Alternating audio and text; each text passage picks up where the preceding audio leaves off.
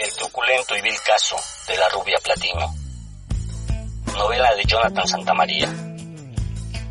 Libérrima historia inspirada en algunas canciones de Joaquín Sabina.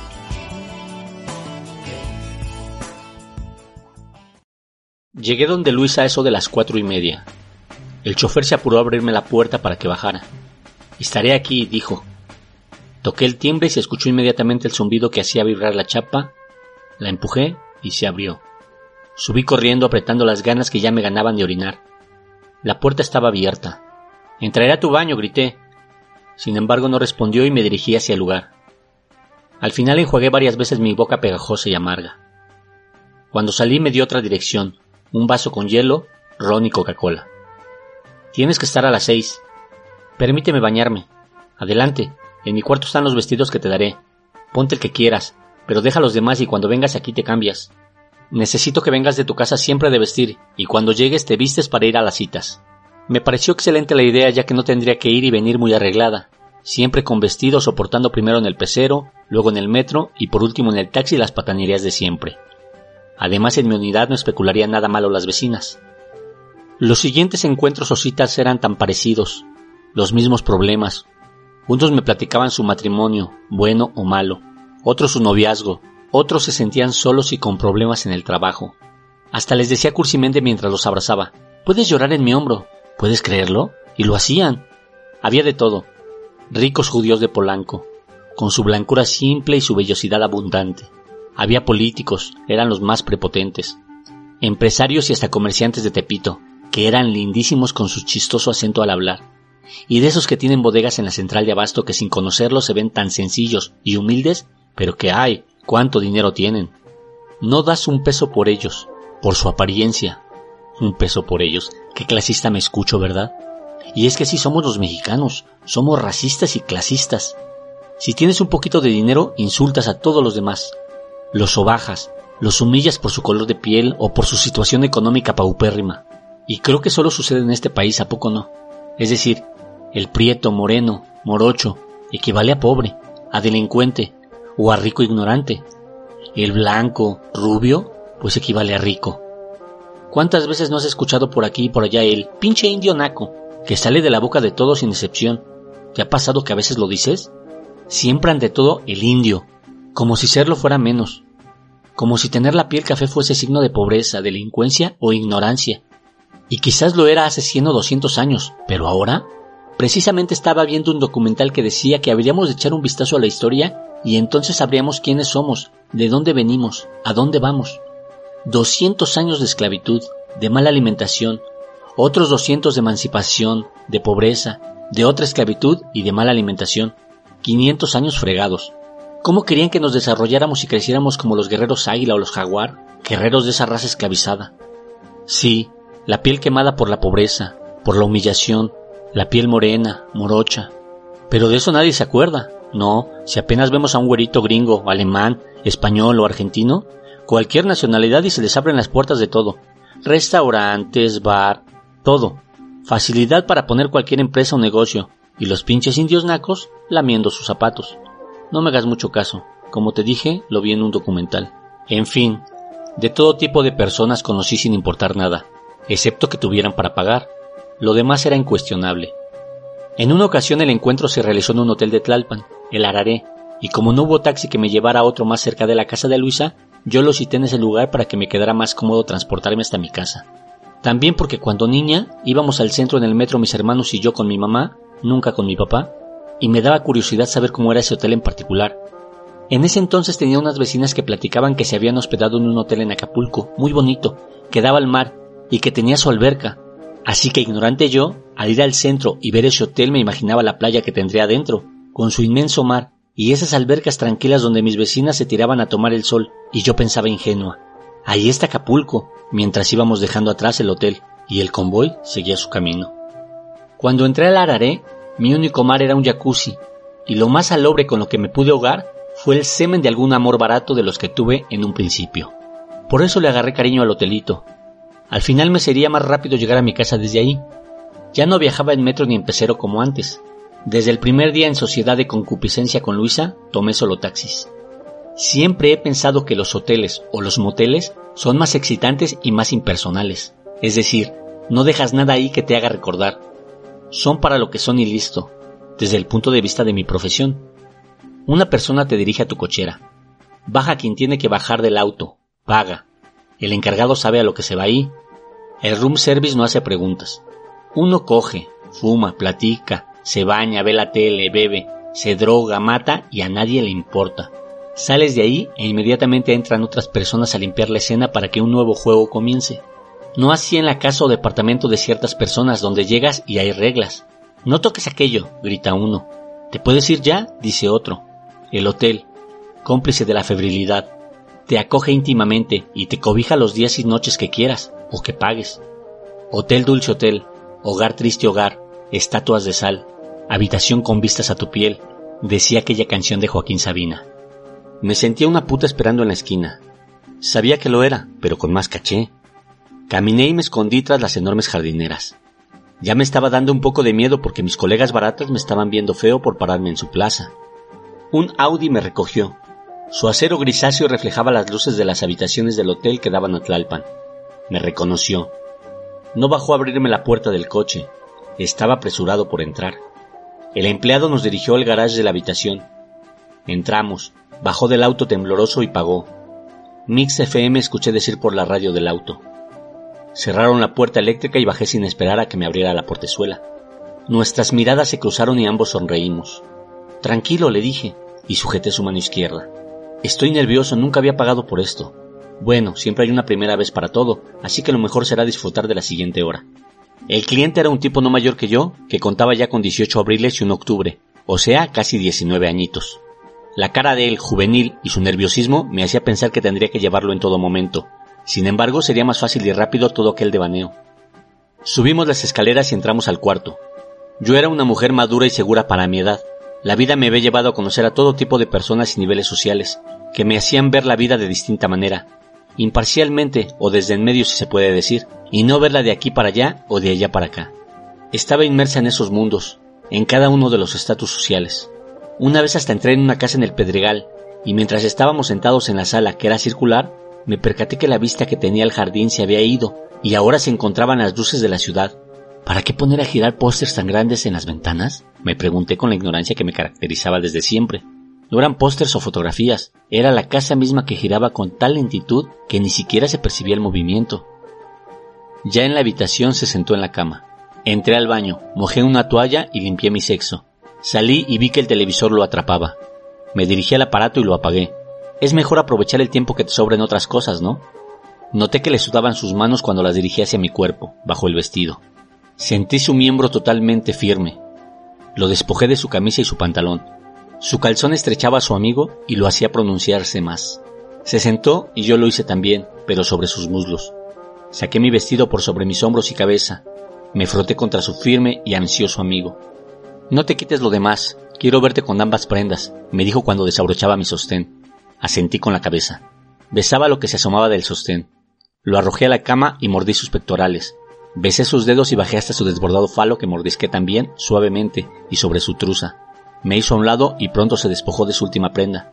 Me subió sobre sus muslos mientras besaba mi pecho e intentaba estar dentro de mí. Desistí inmediatamente, buscando un condón que saqué y le coloqué con habilidad para que no perdiera esa excitación. Por fin entró y su energía se truncó en poco menos de diez minutos tras terminar. Me aparté por otros tantos minutos de él y luego lo mimé para despedirme. Ten, quédate otras dos horas, dijo, y sacó seis billetes de quinientos y otros dos de doscientos. Miré el reloj y accedí. Pronto se quedó dormido y yo me acurruqué abrazándolo y también dormí. Había pensado desde siempre que cuando tenía aquella sensación en el estómago era la señal para saber que esa mujer era la que estaría conmigo toda la vida pero por aquel entonces carecía de experiencias con respecto a los desengaños. Salí de clase y caminé buscando mi teléfono en la bolsa de mi chamarra. Seguí andando por el pasillo cuando me encontré a una pareja que se besaba. Se ven tan cursis, pensé. Aunque añoré aquellos tiempos de escuela estudiante y no de escuela profesor, haciendo lo mismo o bajo la marquesina del zaguán de alguna novia. Le llamé a su celular y su voz fría me respondió con su clásico hola, que no causaba otra cosa que temerle cuando le llamaba, pues nunca sabía si estaba de buen humor para hablar. ¿Te espero para llevarte? pregunté. Afirmó que sí. Recordé a la pareja que se besaba con mucha pasión, comparándola en un instante con nuestra relación. Nada que ver con nosotros, solo despojos de su amor, pensé. Subí a mi oficina en el edificio D. Vi el reloj y revisé algunos trabajos. No dejaba de pensar en ella. Una hora después de llamarla, confirmé lo que ya imaginaba. Se había largado de la escuela con sus amigas y amigos. Muchas veces tuve el presentimiento de su infidelidad, sin embargo prefería vivir con ese pensamiento que sin ella. Además la justificaba siempre con el hecho de que sería incapaz de engañarme y que sus cambios de actitud eran parte de su carácter. Algunas veces me preguntaba el por qué continuaba con esta relación, que más de una vez me era agobiante por temer a que me abandonara. La amaba. Esta mujer me cautivaba por esa forma de ser, tan cruel y tan distante, tan alegremente fría. Siempre me recordaba un par de canciones. Entonces llegaban a mi mente los instantes cuando nos encerramos en el hotel por primera vez y le leí algunas páginas de mujeres, de Bukowski. Después de cerrar el libro la besé y traté de hurgar por su pantalón sin obtener esa grata recompensa. Todo fue un rotundo fracaso y salimos de ahí sin haber conseguido hacer el amor. Sin embargo, con todo eso, me sentía muy atraído por ella. Sabía que era con quien quería estar por mucho, mucho tiempo. Bajé las escaleras y me dirigí a mi coche. En el asiento trasero estaba el regalo que le había comprado, un inmovilizador eléctrico que me había pedido debido a agresiones y acosos en la calle, en peceros y taxis. Yo al principio estaba en desacuerdo, pero en el último momento decidí comprarlo y obsequiárselo junto con un suéter y una blusa. Escondí el inmovilizador en algún lugar del auto, aún indeciso por dárselo, y coloqué el suéter y la blusa en el asiento trasero. En el camino a mi apartamento, pensaba sobre ella y en su cruel forma de ser conmigo. Algo se encontraba mal entre nosotros, o quizá solo era la diferencia de edades. Quería pensar en muchas otras cosas, no obstante no podía. Me preguntaba si acaso esto solía pasarle a todos o solo a un cuarentón como yo. En fin, era poco el tiempo en que pensaba en la chica y sus 18 años. Como dije antes, la amaba y eso era tonto, pues desconfiaba de lo que sentía hacia mí y aunque sabía que no me engañaba, siempre estaba presente la duda. Muchas veces pensé que por los regalos o los lugares tan caros que frecuentábamos para impresionarla y por la ayuda que le daba para la enfermedad de su madre, no tendría en mente engañarme y cambiar todo eso por estar con alguien más. Lo sabía y por eso hacía todo por retenerla, lamiendo las huellas de su olor, buscando mil cosas para llamar su atención y aunque sé que lo lograba, era tan fría que me inspiraba mil cosas para escribirle y reprocharle. A pesar de ello, no lo hacía. Eran las nueve de la noche y cantábamos los dos borrachos en la sala de mi casa. Le obsequié el suéter y la blusa. Me abrazó y besó mientras admiraba mi regalo. La música se terminó y nos besamos. Desabroché su pantalón y luego su blusa. La besé. Su piel me cautivaba. Era tan suave que quería tenerla por siempre. Su aroma era indescriptible y sus senos. La besé otra vez queriendo que jamás pasara ese instante. Como siempre era inevitable, tenía que irse. Recibía solo su prisa. No sé si eso me gustaba y obviamente no me era grato recibirlo. Al día siguiente, y como la mayoría de los días me comprometí para llevarla a su lugar de trabajo. A mí me alcanzaba bien el tiempo para regresar a dar clases en la universidad.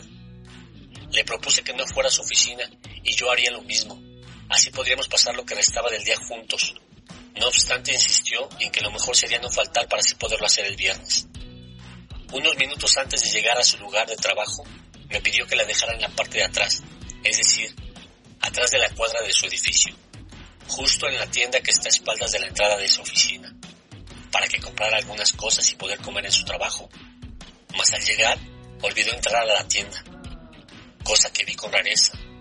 Así que cuando se despedía de mí, le recordé comprar algo para que comiera, pero fue muy displicente con mi comentario y caminó sin mirar atrás. Yo, mientras tanto, la vi alejarse y doblar la esquina a la izquierda y perderse de mi vista.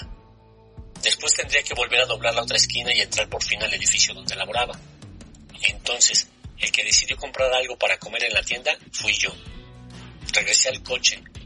Avancé, llegué a la primera esquina donde la había perdido tratando de incorporarme a la avenida, mirando de mi lado izquierdo para hacerlo, y entonces la vi regresar caminando por la acera hacia mí.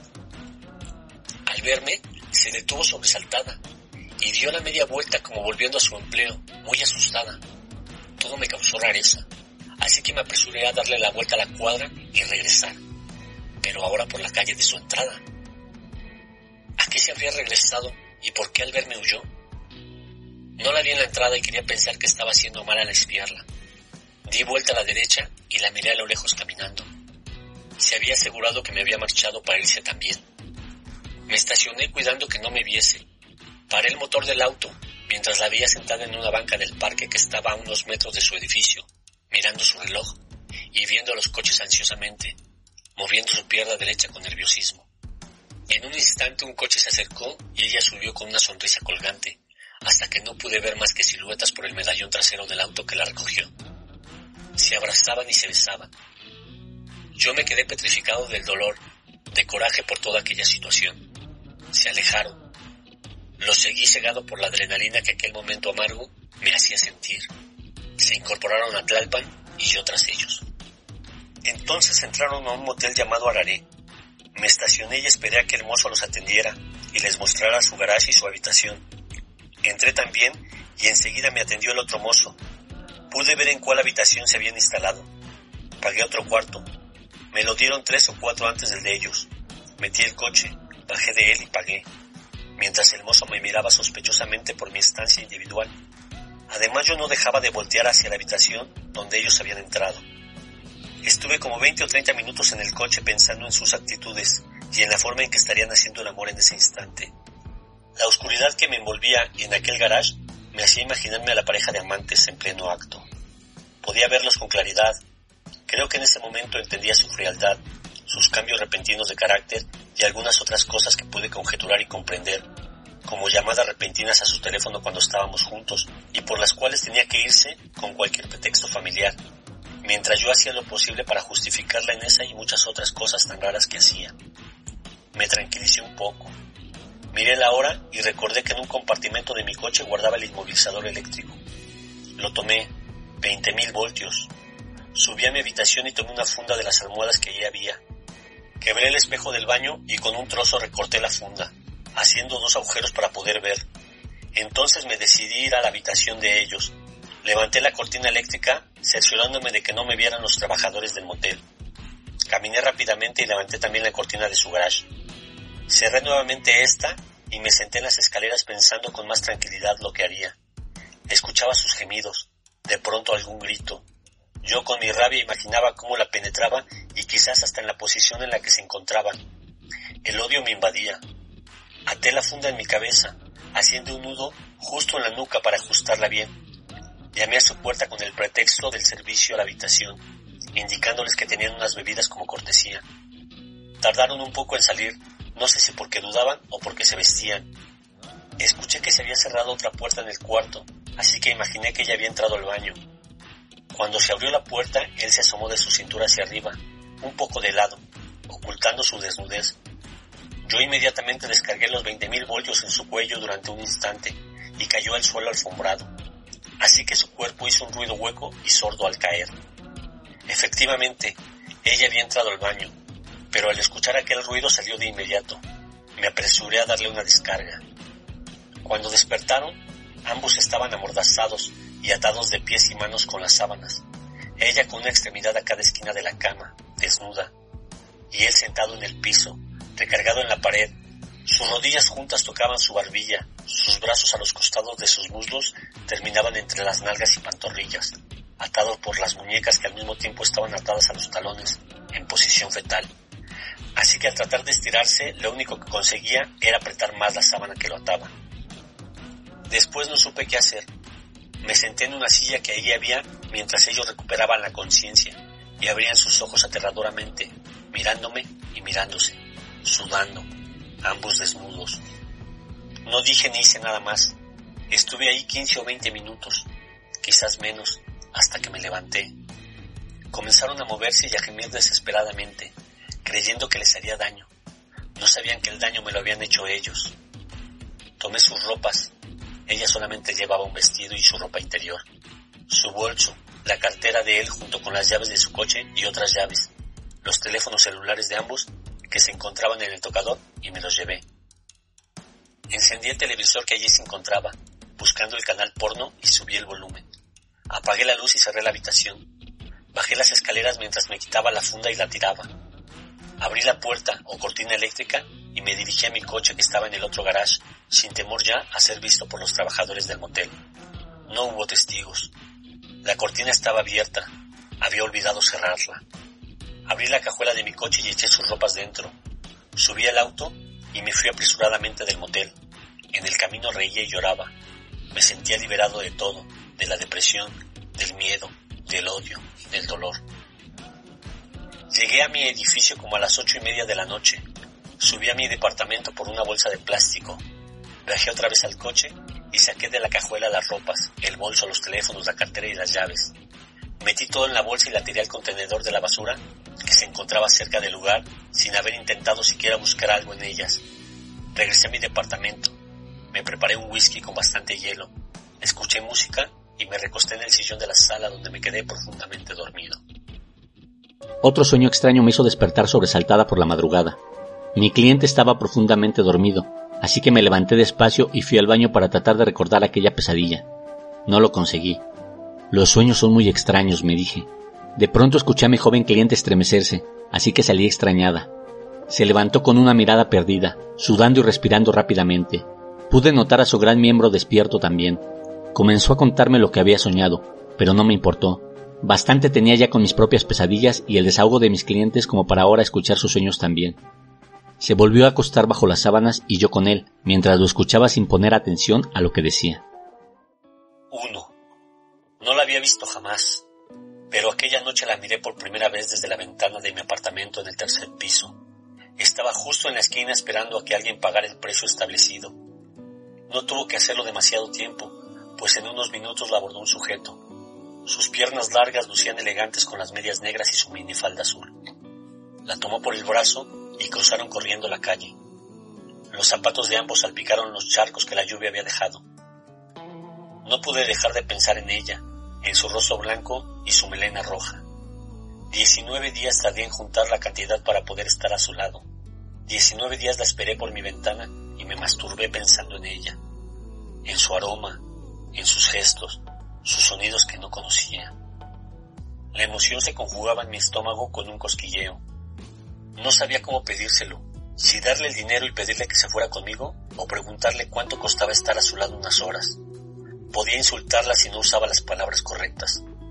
Bajé muy nervioso, pero decidido, y me planté frente a ella. Me miró por un instante y luego rió.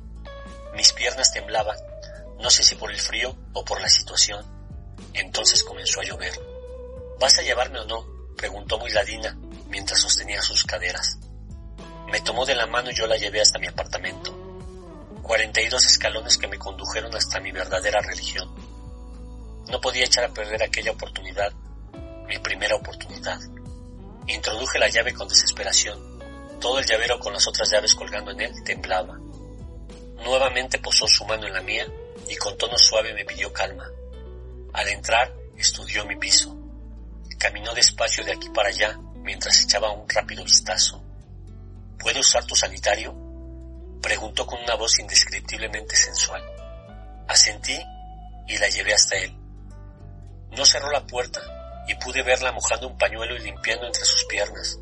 Comenzaba a desnudarse, pero la detuve. No lo hagas aquí. Vayamos a la recámara y déjame hacerlo a mí. La conduje nuevamente hacia el cuarto, y del mismo modo que cuando entró al apartamento, estudiándolo, lo hizo en la recámara. No dijo nada, simplemente se sentó en la cama y me miró como si el que hubiese sido comprado o alquilado fuera yo. La tomé de los antebrazos insistiéndole se levantara, y así lo hizo. Ahora me encontraba sentado frente a ella y por fin ocupando mi rol en la escena. Miré sus delgadas y largas manos y fui subiendo la mirada lentamente hasta encontrar sus ojos, su boca, su nariz, su frente. Sonreímos. Sus tenues pecas y los grandes ojos azules tristes le daban un aspecto de adolescente. Le tomé las manos y pude sentir su suavidad. No quería cuestionarla ni juzgarla por lo que hacía o cómo se ganaba la vida. Quizás era una mujer que jamás había recibido una postal de amor, igual que yo. Sin embargo, esa noche podía llorar por ella, quitarme la vida por ella, negar el Santísimo Sacramento por ella, y no tenía que pagarme, como lo hacía yo, para que lo realizara. No se trataba de saber de su vida, sus anhelos, sus vicios o si huía de su soledad. Lo importante era que supiera que la amaba.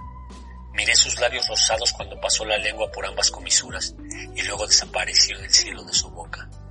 Sus hombros se contraían de cuando en cuando, formando un hueco que unía las clavículas y que para mí era hermoso. Pasé mis dedos por el cóncavo lugar y noté la suavidad que existía en él. Podría evitar allí mismo si pudiera, durante toda mi vida. Su escote sinuoso rogaba por expulsar aquellos senos que se notaban con cualquier prenda, voluminosos y excitantes. Dirigí mi mano hacia abajo, rozando suavemente cada pecho hasta que llegué a su vientre. Ya con ambas manos lo acaricié hasta que tuve la necesidad de rodear su cuerpo por la cintura. 2. Te lleva hacia él, abrazándote por la cintura y posa su mejilla a la altura de tu vientre. No quiere perder ese instante y si pudiera tampoco dejarte ir jamás con tus maletas cargadas de lluvia, que te han acompañado a diferentes pueblos y ciudades, esperando cada vez un nuevo viaje sin plantarte jamás en un sitio, yendo siempre al desamor, al dinero, como cualquier otra mujer al trabajo. Tus dedos pasan del pelo a cubrir sus mejillas, tocando sutilmente las orejas. Los suyos también hacen su recorrido hasta los muslos, buscando el límite de cada una de las medias que le permitan de una vez por todas sentir tu piel. Está ahora bajo tu vestido y por fin lo consigue sin apartar un instante la mirada de tus ojos. Siente el borde y la mitad de tus muslos ya desnudos. Sus manos siguen el camino que les marca el instinto. No se apresura, sin embargo, los apretuja suavemente y luego se dirige a la parte frontal, pero esta vez para acariciarlos y llegar a tus caderas. El vestido se mueve, se estira y se arruga con sus manos debajo. Siente tu prenda interior a presionar tu pelvis, sin embargo, no le causa conflicto alguno. Saliste de muchas habitaciones, apartamentos, casas, pero nunca te sentiste así. La ternura que otros expresaron fue efímera. Estuviste desnuda completamente en cárceles de oro, donde tus dueños podían liberarte en el mismo momento que ellos lo hubieran querido, y no cuando tú se los pidieras. Cada uno abrió un agujero negro en tu alma, el cual todos los días te carcome. Aquí con él no es así. Introduce sus dedos bajo el delgado contorno de tu prenda interior y tú sientes un cosquilleo que recorre toda tu espina dorsal. Entonces sus manos súbitamente toman tus nalgas y las magullan. Su mirada pasa de ser tierna a perversa y a ti te gusta sentirla de esa manera, controladora. El latir de tu corazón se apresura en el instante en que te despoja del vestido que esa tarde decidiste ponerte. La blancura de tu piel es contrastantemente hermosa con el conjunto de lencería y las medias que aún llevas sobre ti. Su mirada nuevamente se endulza, pero la pierdes cuando diriges la tuya al techo. Sus manos recorren tu piel, la van reconociendo. Se levanta de la cama y se posa frente a ti. Su mirada busca la tuya mientras sus palmas recorren tu pelo con suavidad luego bajan a tu cuello y luego a tus hombros. Eres ahora la estatua de una diosa, te sientes hecha por algún artista en mármol, una estatua que se admira y se venera. Te dejas acariciar por aquellas enormes manos mientras su mirada sigue sin encontrar la tuya. Te besa intermitentemente, la pasión no se ha desbordado aún. La postura de tu cabeza deja caer por detrás tu pelo, dejando descubierto la mayor parte de tu largo y elegante cuello que también besa pasa sus labios una y otra vez por todas esas partes que nunca nadie te había besado. Sus manos han bajado a tu cintura y buscan con urgencia tus redondos y firmes glúteos. Tu piel se ha erizado y tu cabeza ha cedido a otra postura, una que sugiere besar la nuca, donde aún la melena abunda. Tus ojos se han cerrado ya desde que comenzó a besarte y sientes la necesidad de abrazarlo. Colocas las manos sobre sus hombros. Por fin has olvidado todo Querrás besarlo e incluso la necesidad de amarlo, aunque sabes que en tu mundo no caben tales pasiones, pues siempre serás esa, mujer sin cuerpo alguno bajo toda esa belleza. Seguirá con sus delicados y dulces besos, y después sus labios se dirigirán a aquella zona cóncava que le agrada, hasta encontrarse con el encaje fino de la prenda que sostiene tus senos. Sus manos por fin se dirigen también ahí. Entre besos y caricias sentirás la sensación acuosa entre tus piernas que nace desde dentro, muy dentro de ti. Tus piernas comenzarán a temblar y desearás por fin recostarte sobre la cama, a su lado, sintiendo la calidez de su cuerpo. 3. Mis manos buscaron desesperadamente sus pechos, pero necesité controlarme inmediatamente y no perder la razón. Mas los besos que no me daba y que ahogaba con los míos no disimulaban mi desenfreno, que ya era muy visible cuando mi respiración se agitó y bajo mi pantalón se mi pene desbordado. Besé su estómago, vientre, muslos, ya sentado de nuevo en la cama, tratando de disimular la elevación a la altura de mi bragueta que me era penosa. Sorprendentemente me cogió por los hombros y me aventó a la cama. La carpa que formaba mi pene con el pantalón se había vuelto más notoria, pero ya no me importó y simplemente me dejé llevar por las caricias que había comenzado la chica a devolverme. El paraíso terrenal se encontraba ahí mismo, en nuestros cuerpos, nuestros olores, nuestra respiración. Me despojó de todas mis prendas con suavidad, pero sin perder todo aquel encanto. Prenda prenda eran quitadas y en su lugar me cubrían besos y caricias. Me tocaba y me curaba, me besaba y me mataba. La vida comenzaba en ese instante, no la vida biológica, sino aquella vida que te da todo o te quita todo, que te emociona y te frustra, la vida que te llena y en la que careces, la vida en la que sientes el dolor y el placer. Se sentó en mi miembro y un cosquilleo instantáneo me paralizó y todo mi cuerpo se contrajo involuntariamente. No obstante, no estaba dentro de ella, pero podía sentir la humedad que emanaba de su vagina y empapaba mi pelvis y todo lo que ahí habitaba. Besó mi frente, aquí, allá. Sus labios permanecían por más tiempo, el tiempo necesario, y luego buscaban un lugar sin amor y ahí se plantaban mis párpados, mis sienes, orejas, cejas, nariz, luego mejillas, barba, cuello. Revolvía mi pelo yo el suyo. Seguía el camino que me llevaba a la felicidad, al placer, a la paz. Y si eso era la paz, entonces buscaría ya la guerra con ella. Mordisqueó mis pezones con mucha delicadeza y fue entonces cuando supe que existían para eso. Sus labios encontraron mi abdomen, mientras sus manos se habían quedado en mi pecho dando una y otra vez delicados pellizcos a mis tetillas que me hacían sentir muy bien. Sus manos se deslizaban hasta mis caderas escurridas y buscaron mis nalgas. Lo lograron, y fue entonces que sus uñas se sujetaron de ellas y su lengua húmedo acarició mi bálano. Todos mis dedos se contrajeron, incluyendo los de los pies, y ahora sujetaba su cabello con más rudeza antes que ser delicado. Busqué con la mirada el techo, y ésta se perdió ahí durante un momento, que después se convirtió en una eternidad. No fue el lugar en el que sus labios y lengua decidieron quedarse. Con esta última recorrió el cuerpo erecto de mi pene hasta llegar al escroto que endureció. Buscó luego mis muslos, mis rodillas, mis espinillas y se declaró dueña de mis pies. La luz translúcida que se filtraba por las cortinas me dejaba ver la blancura de su piel, pero todo alrededor comenzaba a verse sin la nitidez normal. El deseo que había sentido desde el momento que la había visto por primera vez se convirtió en piedad.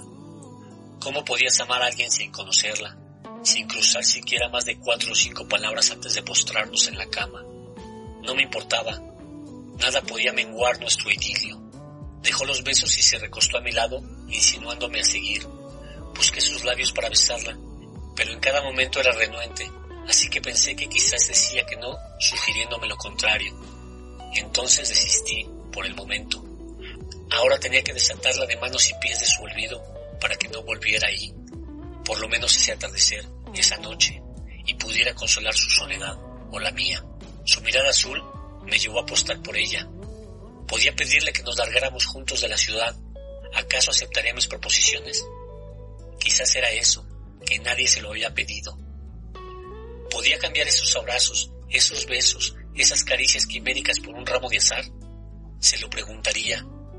Sería un cobarde si no lo hiciera. ¿Y si por la situación o el momento mintiera para no decirme cruelmente que no? Sus dedos, desde el cuello y hasta la parte de mi muslo izquierdo, delinearon mi silueta. Yo hice lo mismo y me pregunté cuántas veces en su cadera no se había puesto el sol. Trabajar de día o trabajar de noche, no objetando horarios, Buscó una y otra vez mi pene con sus dedos, que por los pensamientos había perdido rigor, y lo levantó y empalmó, apretándolo y soltándolo, como rebuscando aquella firmeza que había sentido, consiguiéndolo sin el menor problema. Por fin me besó y yo la acaricié entre los espasmos que me hacía sentir. La noche comenzó a caer junto con una lluvia intensa, y el fragor de la tormenta invadió nuestro silencio y contemplación. Quité el sostén y liberé por fin sus senos midíficos, que una y otra vez estreché, a veces intensamente, otras con sutileza. Sus pezones de fresa conocieron el calor de mis labios y la humedad que mi lengua les proporcionaba. Su jadeo pasaba a un nivel superior, mientras me miraba con ternura y al mismo tiempo estrangulaba mi miembro viril. Aparté mi boca de sus prominencias y busqué con mis labios los suyos, que me eran cedidos por fin. 4. Tu boca finalmente siente el calor de la suya. Lo anhelabas desde hacía mucho tiempo. Viajas a un mundo de amor y no solo de fruición, como antes. Revives recuerdos hermosos, pero inmediatamente los apagas y regresas a aquella habitación que poco a poco se va llenando de una oscuridad que los envuelve en un ritual de cuerpos desnudos, sudores y aromas gratificantes. Se desborda el elixir. Ciñes con una mano y con la otra acaricias lo acariciable. El cielo de sus bocas al besarse se convierte en una batalla de lenguas no dispuestas a ceder, de dientes asediando labios y estos sobreviviendo a aquellos, cruzada histórica por la recompensa de un amor fugaz o eterno. Nacerá un odio por necesitarse uno al otro, y sin embargo tú tendrás que romper con todo el devaneo. Aquel frenesí lo llevarás a donde vayas y con cada hombre recordarás a este. Soñarás trenes llenos de soldados y cada uno seguirá siendo siempre este cliente, al fin y al cabo, cliente y nada más. Quieres ir más allá, a la cópula, pero sabes que de un momento a otro todo puede acabar, así de sencillo. Entonces manejas la situación de un modo que no lo sugiera él. Le causas una mordida mayor en el labio, una mordida que causa un dolor que relaje todo aquel desenfreno. Manejas con descuido su falo, que lo hace brincar de dolor fugaz. Extrañado te mira y tú besas su nariz y le sonríes pidiendo una disculpa tácitamente. Besas sus labios y le das la espalda. Tus ojos se clavaron en una pequeña cómoda y rememoraste la infancia perdida, hermanos y hermanas, primos, tíos visitando la casa de los abuelos. ¿Cómo fue que te volviste una mujer fatal? Te lo preguntaste. Lamentas haber conocido a aquella chica en el gimnasio. No necesitaste trabajar nunca, pero querías demostrarle a los demás que no los necesitabas. Tomaste la tarjeta que te dio y aunque tardaste unas semanas te presentaste en su departamento. Te impresionó verla tan hermosa. No necesitabas de sus artilugios para igualar aquella belleza. Te dejaste seducir al principio por los placeres carnales y luego por el dinero. Por fin eras independiente y autosuficiente. ¿Quién te lo reprocharía? Necesitaste esos reproches para olvidar mil y una noches. Sin embargo, tenías a toda una ciudad a tus pies y decidiste no abordar el tren que te sacaría de cualquier lugar a donde cayeras. Tus tristes y marchitos zapatitos de tacón se encontraban desgastados y fue entonces que decidiste subir al apartamento del joven que sabías te espiaba por la ventana desde hace un par de semanas atrás. Hasta los besos se secaron de tu boca precisamente para eso, para no soñar. Fuiste bautizada una y otra vez por las gotas de lluvia que caían donde te encontrabas, esperando seducir al más incauto o al más perverso, siempre una nube negra sobre ti. Te has quedado dormida igual que él, sus brazos te aprisionan, pero te sientes segura y al mismo tiempo tranquila por la compañía de quien tú sabes que verdaderamente le importas. ¿Cómo puedes saber tales cosas? Es obvio que no las sabes con certeza, pero las sientes. Rodando de aquí para allá fuiste siempre expulsada después del semen precoz. Ahora en tu periplo logras sentir calor que sabías podía durar por siempre. No lo entiendes del todo aún. No sabes por qué tienes que estar ahí más tiempo del que comúnmente estás en otro sitio. ¿Es él o es su amor, o la seguridad que te brinda, o todo enlazado, fusionándose, prendido a ti, y piensas que si tan solo pudiera pedírtelo, lo aceptarías sin dudar, y te quedarías en ese cálido hogar por toda tu vida. Pídemelo, piensas y anhelas, pídemelo. Te despertarás rápidamente, te vestirás para huir, sostén, vestido, abrigo, bolso. Decidirás marcharte sin decir nada. No habrá notas, ni besos, ni un adiós. La lluvia que ha caído desde que entraste en el lugar no cesará, aun cuando salgas tan de madrugada. Tu melena descompuesta como muñeca olvidada la tratarás de peinar y te dirigirás a cualquier lugar que te dicte la noche. Probablemente alguien pueda recogerte en tu camino. Por último, te pones los zapatos entre la recámara y la pequeña estancia.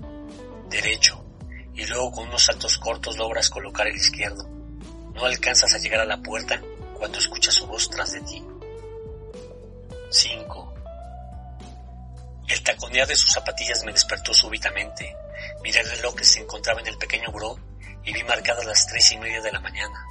Salté de la cama y me dirigí con pasos apresurados a la puerta. Al verla partir le dije que no tenía que hacer nada que no quisiéramos ambos. No pasaba nada si decidía quedarse. Le aclaré la hora y otros motivos por los que debía permanecer aquí. La lluvia, el frío, la ciudad dormida. Le quería hablar de lo que sentía hacia ella, mas la cobardía me hizo abstenerme junto con la especulación de que posiblemente, si lo escuchaba, efectivamente se largaría en definitiva de allí. Sé que no me amas y puedes estar tranquila, pues te aseguro que yo tampoco. Simplemente tengo conciencia y estoy seguro que estarás mejor conmigo por esta noche que allá afuera. Disfrazaba con aquellas palabras mi ansiedad de retenerla. El celulio en su mirada dudaba, y yo para no asediarla o para que no se sintiera acosada le propuse bajar, si así lo deseaba, a abrirle la puerta principal del edificio. ¿Qué más podía pasar? ¿Perder otra noche por una mujer? Todo me daría ya igual en ese momento. Supuse que le había dado confianza y que mis palabras las tomaba con cortesía, pero abrió la puerta y bajó los escalones sin esperarme. Cogí las llaves y bajé tras ella. Ya me esperaba en la puerta principal del edificio. Su mirada que atravesaba el portal estaba perdida en la negra noche y el reflejo, desfigurado por las gotas en la puerta de cristal, mostraba por última vez su silueta delgada y perfecta. Mis manos ya no temblaron como cuando subimos, así que metí la llave sin ningún problema. Te amo, le quise decir, pero no me atreví y mis ojos se encargaron de hacerlo. Su mirada encontró la mía y tomó mi mano. Observé mi reloj y vi la hora, dos y veinticinco de la mañana. Cinco horas habíamos estado ahí. Me vestí rápidamente para partir. Son las dos y media, quédate a dormir. Además llueve, y para que tomes un taxi a esta hora será muy difícil. Vuelve a la cama, te vas a enfriar. Ya es muy tarde, dije enojada. Te vi tan tranquilo durmiendo que olvidé la hora, y si no es porque me levanté al baño ni cuenta me doy de lo tarde que es. Otro día me contarás de tu sueño. Ojalá no tuvieras que partir, dijo con la inocencia que se cargaba en toda su humanidad. Tengo que llegar a mi casa con mamá. Pensé que mujeres como tú vivían solas o con otras que trabajan en lo mismo. No lo sé, quizás haya quien viva como piensas. ¿A ti no te esperan?